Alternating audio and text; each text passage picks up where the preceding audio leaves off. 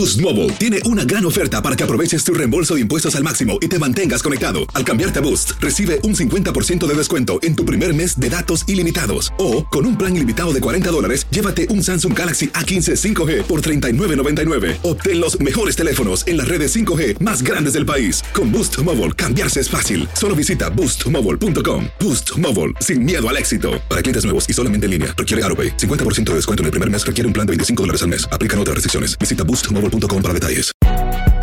Si no sabes que el Spicy McCrispy tiene Spicy Pepper Sauce en el pan de arriba y en el pan de abajo, ¿qué sabes tú de la vida? Para, pa, pa, pa.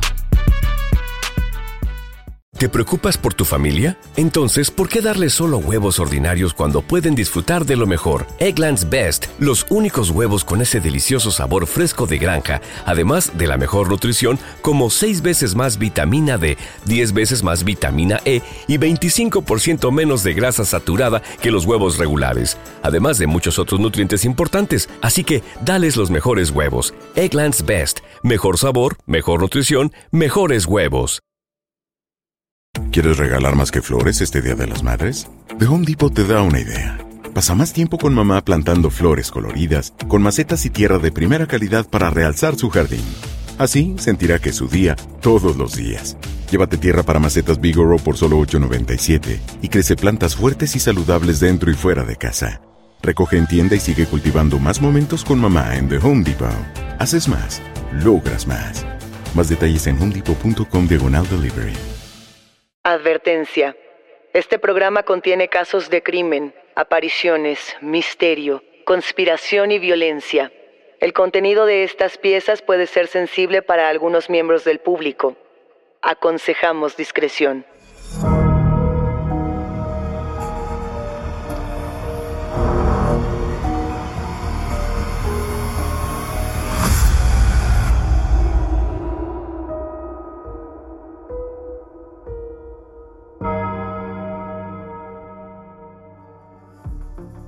Saludos enigmáticos, bienvenidas, bienvenidos a esta conversación con nuestros especialistas en misterio. Los invitamos a seguirnos en nuestras redes sociales, estamos en Instagram y Facebook, porque hoy vamos a hablar acerca de la Castañeda. Y para hablar de este lugar que tiene tantas leyendas y tantas historias en su interior, nos acompaña Lola Ancira, una escritora que si no la han leído, este es el momento Recuerden que pueden escucharnos a través de la app de Euforia o donde sea que escuchen sus podcasts. También queremos compartirles que a partir de ahora pueden encontrar Enigmas sin resolver en la página de YouTube de Euforia. Y no, no se olviden de suscribirse o de seguir el show para que no se pierdan ni un momento de Enigmas sin resolver. La Castañeda, como tal, Enigmáticos, es un espacio en México que es conocido por haber sido el centro psiquiátrico más grande de ese país. Esto hasta la segunda mitad aproximadamente del siglo XX. Fue un espacio que en su momento fue construido en los terrenos de una hacienda pulquera que se llamaba precisamente así. Este estaba en el pueblo de Miscuac, donde hoy en día, para quienes han visitado esta región del país, se encuentra la unidad Lomas de Plateros y también la unidad Torres de Miscuac, donde se dice ocurren muchas cosas. La inauguración como tal de este espacio la realiza en su momento Porfirio Díaz, esto en el año 1910. E imaginemos por un momento que no fue demolida sino hasta 1968. Momentos muy importantes en la historia mexicana y muchas historias alrededor que el día de hoy vamos a compartir con la autora Lola Ancira. Lola Ancira es una escritora de ficción muy joven que tiene una publicación interesantísima llamada Tristes Sombras. En esta publicación de cuentos, Lola se encarga de describir lo que ocurría en el manicomio La Castañeda y vamos a leer un pequeño fragmento de este cuento llamado Arrancar el Mal. La demolición del último bloque y el desalojo del resto de pacientes y empleados estaban programados para ese día a las 4 de la tarde. Un autobús y una combi citados a las 2. Llegaron con 20 minutos de retraso, culpa del tráfico reciente, según los conductores. Se estacionaron frente a la escalinata principal. debían transportar a una treintena de hombres al Hospital Psiquiátrico Campestre Samuel Ramírez Moreno, ubicado en el linde este de la ciudad, a no más de 30 kilómetros. Las dos enfermeras asignadas, Margarita y Rosa, apenas habían empezado el papeleo para el traslado y debían alistar a los varones. Poco les importó que los vehículos tuvieran que esperar bajo el duro sol del verano del 68.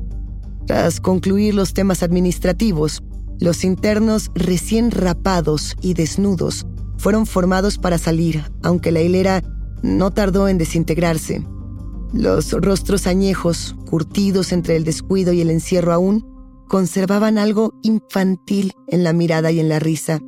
El panorama estaba salpicado con sonrisas efusivas de pocos y podridos dientes y gritos delirantes pertenecientes a cuerpos sin ropa, dejados al tiempo y relegados por la pereza que si no mostraban vientres redondos, exhibían parte de su esqueleto a través de pieles tostadas y áridas, cubiertas con dermis seca, muerta.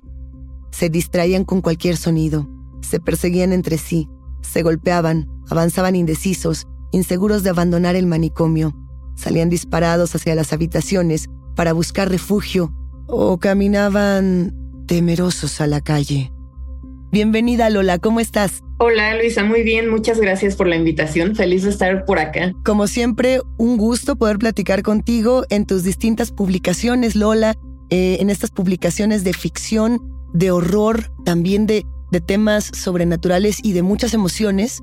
Tú has abordado eh, mucho este tema de la castañeda de maneras distintas, ¿no? Y a mí me gustaría preguntarte, ¿qué es este espacio? ¿Qué es la castañeda? ¿Y cómo es que este edificio terminó por convertirse en este manicomio de la nación? Sí, pues principalmente abordé el, tema en Tristes Sombras, que es mi penúltimo libro de cuentos. Y yo creo que para entrar en tema tendríamos que irnos un poquito atrás eh, y hablar como más también de, del miedo precisamente inherente hacia lo desconocido o hacia lo diferente que, nos marca como seres humanos.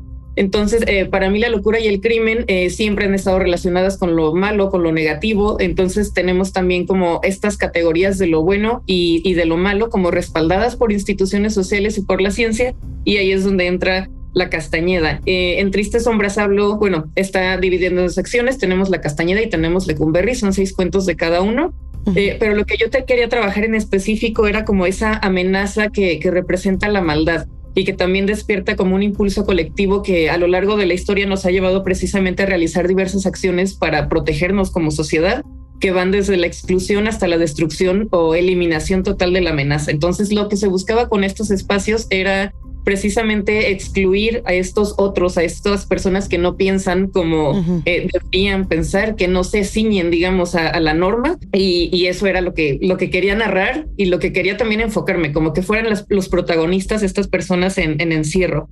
Eh, también en esta cuestión de irnos hacia atrás tenemos eh, los leprosarios, que son como digamos, los antecesores de los manicomios. Lo que pasa en la Edad Media es que los enfermos eh, de lepra son excluidos y luego recluidos en estos sitios a los que las personas sanas tenían prohibido acercarse por temor al contagio. Entonces, eh, estos sitios son edificados en, digamos, en las lindes de las grandes ciudades y ahí se abandonan los enfermos hasta que mueren. Entonces, hasta el siglo XVII la enfermedad se controla, los lugares permanecen abandonados y esto es lo que establece también las bases para la exclusión social, digamos, de lo indeseado o lo que atenta contra el orden, que, que va poco después en esta figura del loco, que es el desadaptado social, el ser que no funciona en una sociedad enfocada en la producción. Entonces es este mismo loco que antiguamente no representaba una problemática social, sino que formaba parte de la comunidad, digamos, o que incluso era visto en algunas culturas como un ser privilegiado o con un don peculiar de ver más allá de la realidad, ¿no? Tenemos, por ejemplo, en la literatura eh, al Quijote de Cervantes, eh, se analiza como desde distintas perspectivas la locura, pero eh, también esto nos lleva a pensar que precisamente en cada momento histórico impera una noción de locura. a partir del siglo XIX, entonces la medicina se hace científica y este mito del loco se construye en términos biológicos, ya que tiene que ver con un desequilibrio o perturbación que son propios de su ser, de su mente, y ya no es un producto del contexto sociocultural como antes se pensaba. Entonces ya un poco después, ya a finales del siglo XIX, tanto la locura como la delincuencia se agrupan en conjuntos de conductas condenadas socialmente y ahí es cuando ya tenemos los manicomios y, las cárceles. Entonces, pues volviendo un poco a, a la Castañeda, ya nos contaste la historia que se inaugura en 1910, eh, la destruyen en 1968 y eh, la hacen también, eh, la, la edifican como una imitación del Charenton en Francia. Y lo que pasa también es que en esa época del porfiriato lo que se quería hacer era afrancesar a la sociedad y no solamente la sociedad, también la arquitectura.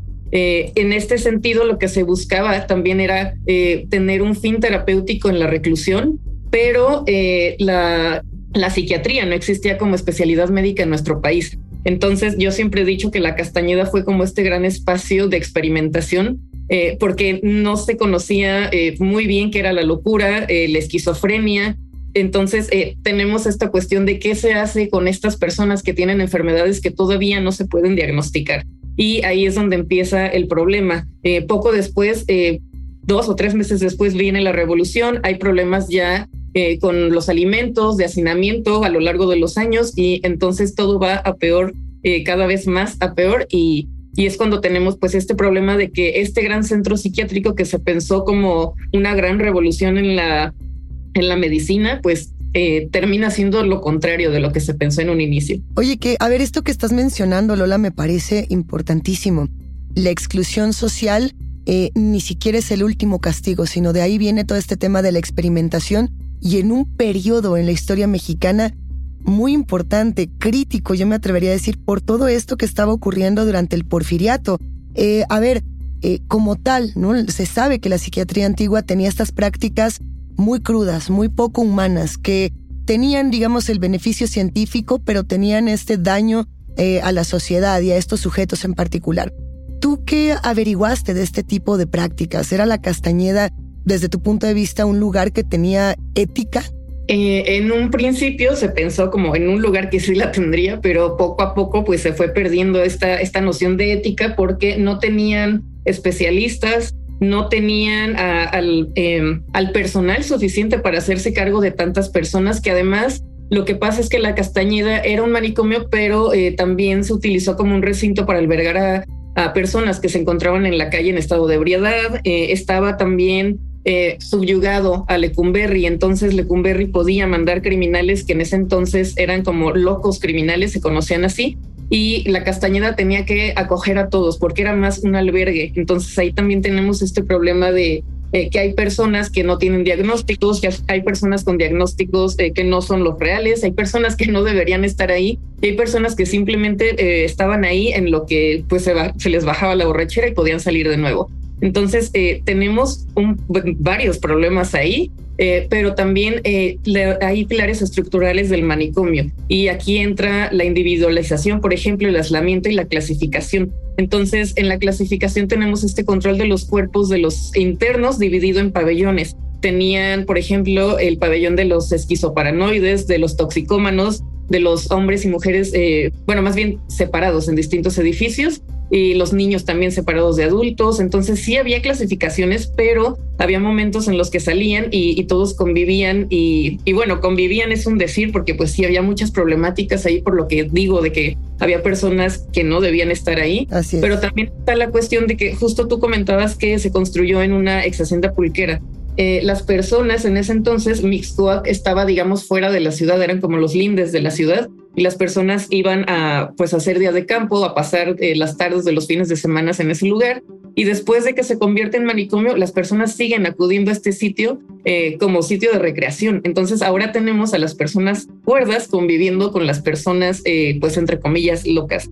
también tenían un cine y a este cine también podían entrar las personas que no eran parte de la Castañeda. Entonces tenemos como este vínculo con, la sociedad que está alienada o que está eh, aislada y la sociedad que, que no lo estaba. Eh, poco a poco también la ciudad comienza a crecer y de repente la Castañeda ya forma parte de la ciudad. El centro se expande, eh, esta periferia ya no es como tal una periferia. Así es. Y pues viene el problema, ¿no? De bueno, ¿qué hacemos ahora que esta mini ciudad, porque era autogestiva, yo le digo mini ciudad porque en sí era una comunidad cerrada, bueno, y no tan cerrada por lo que ya digo, ¿no? Que permitía la entrada de las personas que, que no estaban recluidas. Pero tenemos esta sociedad que eh, pues cultivaba, tenía también... Eh, tenía otro tipo de, comercios, entonces podían mantenerse por sí mismos.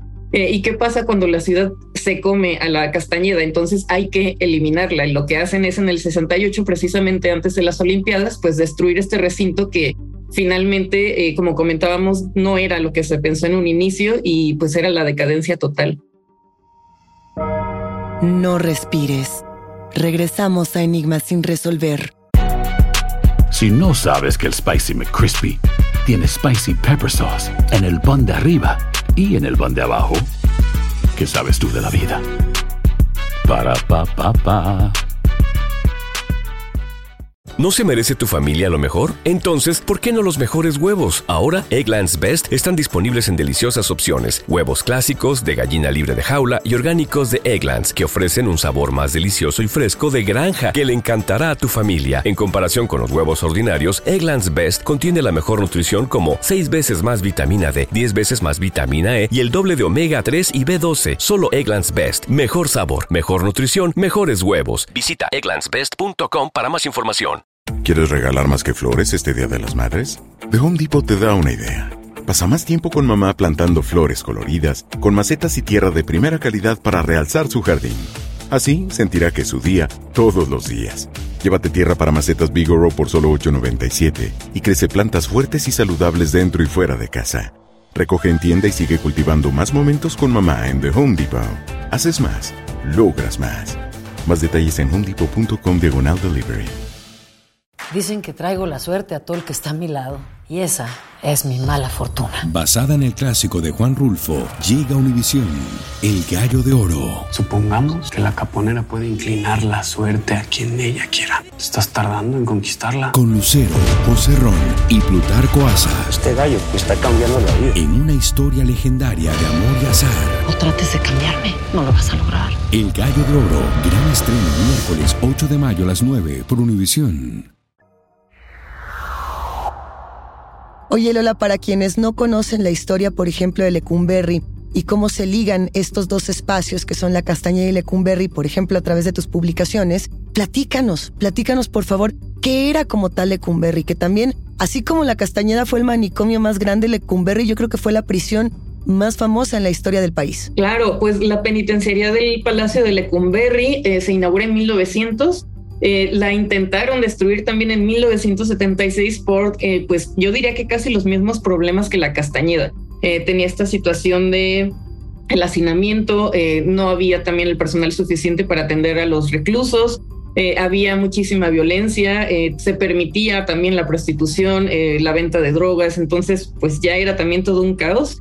ahora es el documento, más bien, ahora tiene los documentos del Archivo General de la Nación y principalmente los historiadores fueron quienes no permitieron que este recinto fuera destruido eh, y argumentaban que las piedras no tenían la culpa de lo que había ocurrido dentro. Entonces, eso también a mí, a mí me encantó que la hayan defendido y que pues este edificio sí se pueda seguir visitando. Entonces, bueno, eh, Lecumberri fue esta gran cárcel de, del siglo pasado eh, ya decía yo que estaba, eh, que el manicomio estaba supeditado a Lecumberri. Entonces, eh, cuando yo en un inicio empecé a investigar sobre la Castañeda, empecé a, checar los expedientes clínicos y demás, me di cuenta de que no se podía hablar de la Castañeda sin hablar de Lecumberri. O sea, tenía es como un, un, diálogo entre ambos lugares que ya son pues míticos en nuestro país y porque por esta cuestión de que había como un traslado de internos generalmente de Lecumberri a la Castañeda. Está, por ejemplo, el, caso más conocido, el de Gregorio Cárdenas, que fue uno de los eh, principales, o, más bien uno de los primeros feminicidas eh, mexicanos. Y bueno, su caso es un acontecimiento porque supuestamente, bueno, empezó en la Castañeda, luego lo mandan a Lecumberri, eh, regresa a la Castañeda. El punto con, con Gregorio Cárdenas es que supuestamente es el primer criminal reformado de la historia en nuestro país. Y, y llegó eh, a tal grado como pues eh, este acontecimiento que le hicieron, bueno, en una la Cámara fiesta.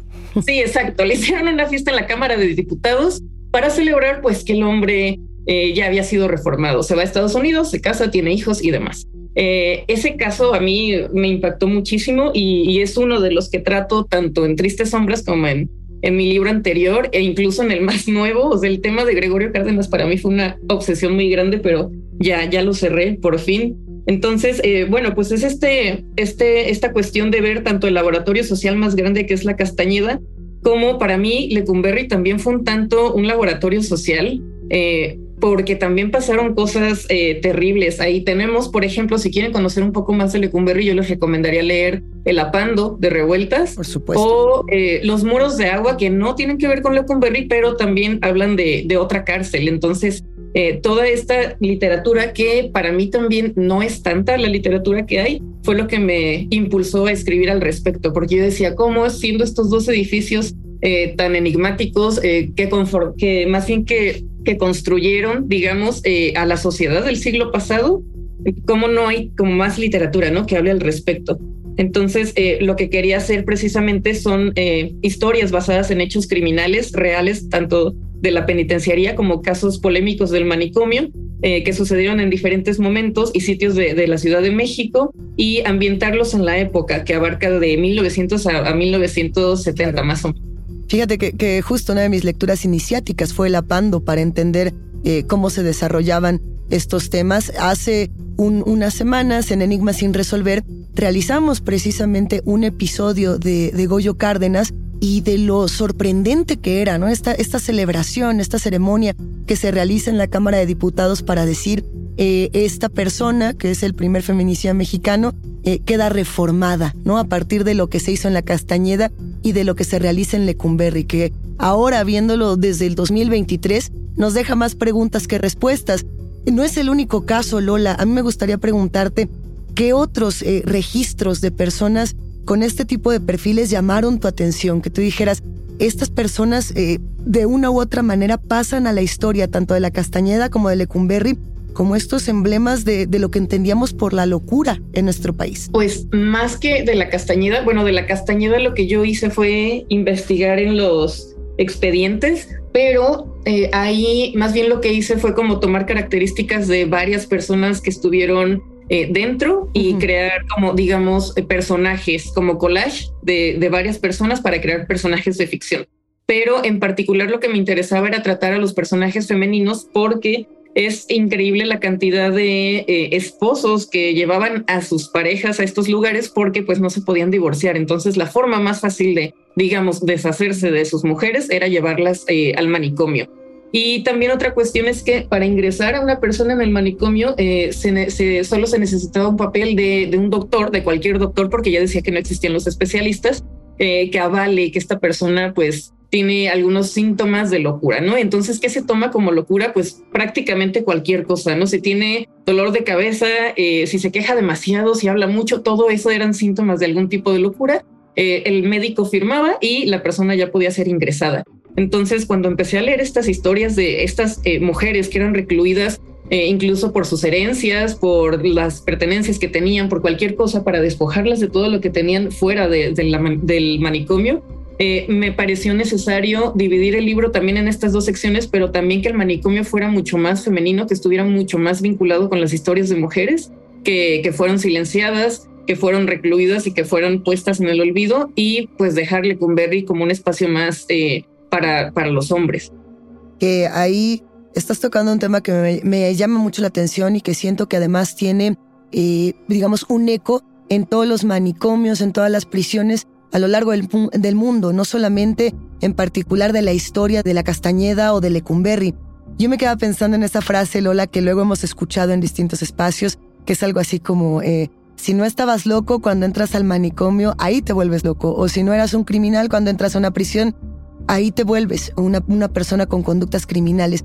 ¿Tú qué piensas de ello? Y sobre todo cuando tomamos la historia de un lugar como este. Exacto, pues eh, hay un psicólogo social que se apellida Simbardo y que habla precisamente Philip de... Simbardo, sí. Sí, de dos eh, argumentos, ¿no? Está el argumento de la maldad inherente al ser humano, digamos que se nace siendo malo, pero también está este otro argumento, cuestión de que la maldad también se adquiere por el contexto. Y él lo plantea en cuanto a las manzanas, ¿no? Si tienes una manzana podrida y pones varias alrededor, pues las demás también se van a pudrir. Entonces, eh, esta cuestión, bien, como bien lo comenta, si una persona entra sana al manicomio, eh, pues claro que le va a afectar eh, psíquicamente estar rodeada de estas personas. Y lo mismo ocurre en, el, en la cárcel. Si una persona delinque, digamos, roba comida y es puesto en la cárcel junto con asesinos, secuestradores y demás, obviamente también va a afectar su psique y muchas personas dicen ¿no? que los criminales salen como más especializados de la prisión. Entonces, claro que sucede. Y, y pues a mí me parece terrible esta cuestión porque si bien ahora eh, creo o me parece que es un poco más difícil eh, llevar a una persona sana y que sea ingresada, eh, en este entonces, a principios del siglo pasado, pues era lo más común y no nada más a principios de siglo, sino durante décadas después.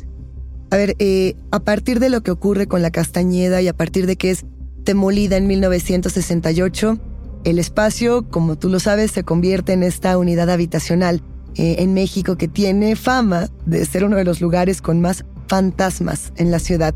¿Qué opinas de esa reputación paranormal que viene después de toda una crisis social en la Castañeda. ¿Qué pasa con ese eco paranormal que nos queda? Uy, pues muchísimas personas después de leer mi libro o de saber que escribí al respecto, eh, sobre todo las personas que viven en, en Mixcoac, en estos edificios de departamentos, eh, me comentan que sí hay muchos hechos paranormales, que sí se escuchan eh, gritos, que se ven incluso figuras fantasmales. Entonces yo creo que toda esta energía, por supuesto, que configura el espacio, también hay otro, otro término que a mí me gusta mucho, que es la psicogeografía y que tiene que ver con cómo la arquitectura nos modifica como seres humanos, cómo estar en, una, en un sitio específico construido de cierta forma con ciertas energías nos modifica. Entonces, yo siento que pues sí hay toda esta energía, todo este dolor, todo este sufrimiento, eh, no solamente se fue con los edificios, sino que de alguna manera se impregnó en la tierra, digamos. Y aquí también, eh, pues esto tiene que ver un poco con la literatura gótica, eh, porque a mí me gusta mucho algo que ha dicho Mariana Enríquez, que es eh, que la literatura gótica habla de cierto tipo de tierra y cierto tipo de situaciones que ocurren en esa tierra o que genera esa tierra y que se quedan eh, pues en, esa, en ese campo energético, digamos. Entonces era algo que también me interesaba mucho trabajar y en uno de los cuentos tengo un fragmento donde incluso pues la tierra es un, un, protagonista, ¿no? O es el personaje y habla de todo esto que ocurrió ahí. Que, que justamente me gustaría preguntarte, Lola, ¿dónde podemos? ¿Dónde podemos leerte? Quienes todavía no se han acercado a tu trabajo, a todas tus publicaciones que a mí me parecen completamente necesarias, ¿cómo le hacemos? Pues eh, está en Amazon la edición de Kindle de Tristes Sombras. Eh, el libro se agotó, pero ya lo reimprimieron desde el año pasado. Entonces, eh, pues tendría, podrían conseguirlo pues prácticamente en cualquier librería, espero yo. Y también está en Bookmate Tristes Sombras como audiolibro. Eh, y, pues hasta, hasta ahora creo que ya. Hasta ahora, y a mí me gustaría eh, justo seguir platicando contigo, seguir conversando de estos temas y abordar, eh, para despedirnos, el tema de la locura. Eh, de nueva cuenta, tú empezabas hablando de la importancia de hablar de la locura, de la importancia de hablar de, de esa propia oscuridad que ha sido de una u otra manera forzada, ¿no? De como decir, si estamos hablando de locura, tenemos que estar hablando de algo, entre comillas, malo.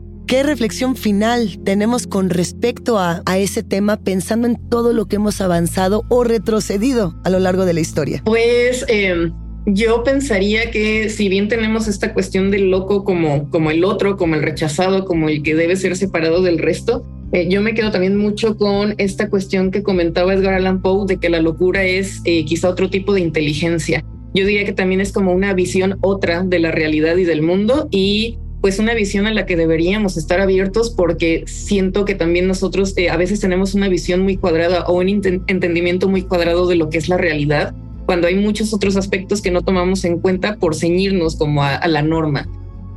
Ahí está, y con eso por ahora nos vamos a despedir. ¿Cómo te encontramos en redes, Lola? Tal cual como Lola Ancira en Instagram, en Twitter, en Facebook, en todos lados. Y pues yo feliz de que me busquen, de que busquen mi obra y de que me contacten también para que me cuenten qué, qué, qué les pareció. Y estoy segura de que nos volveremos a encontrar en este podcast. Muchísimas gracias. Gracias a ti. Un abrazo. Enigmáticos, la conversación con nuestros especialistas en misterio ha terminado. Pero siempre hay otra grieta que investigar junto con ustedes. No se olviden de seguirnos en nuestras redes sociales, nos encuentran a través de Instagram y Facebook. También queremos compartirles que a partir de ahora pueden encontrar Enigmas sin resolver en la página de YouTube de Euforia. No dejen de suscribirse. Yo soy Luisa Iglesias y ha sido un macabro placer compartir con ustedes enigmáticos. Recuerden que pueden escucharnos en la app de Euforia o donde sea que escuchen podcast. Denle follow o suscríbanse al show en donde sea que nos escuchen y así no se pierden ni un momento de Enigmas sin resolver.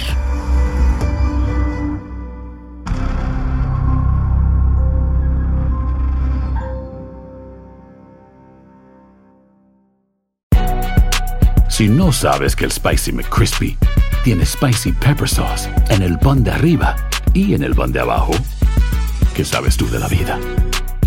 Para, pa, pa, pa.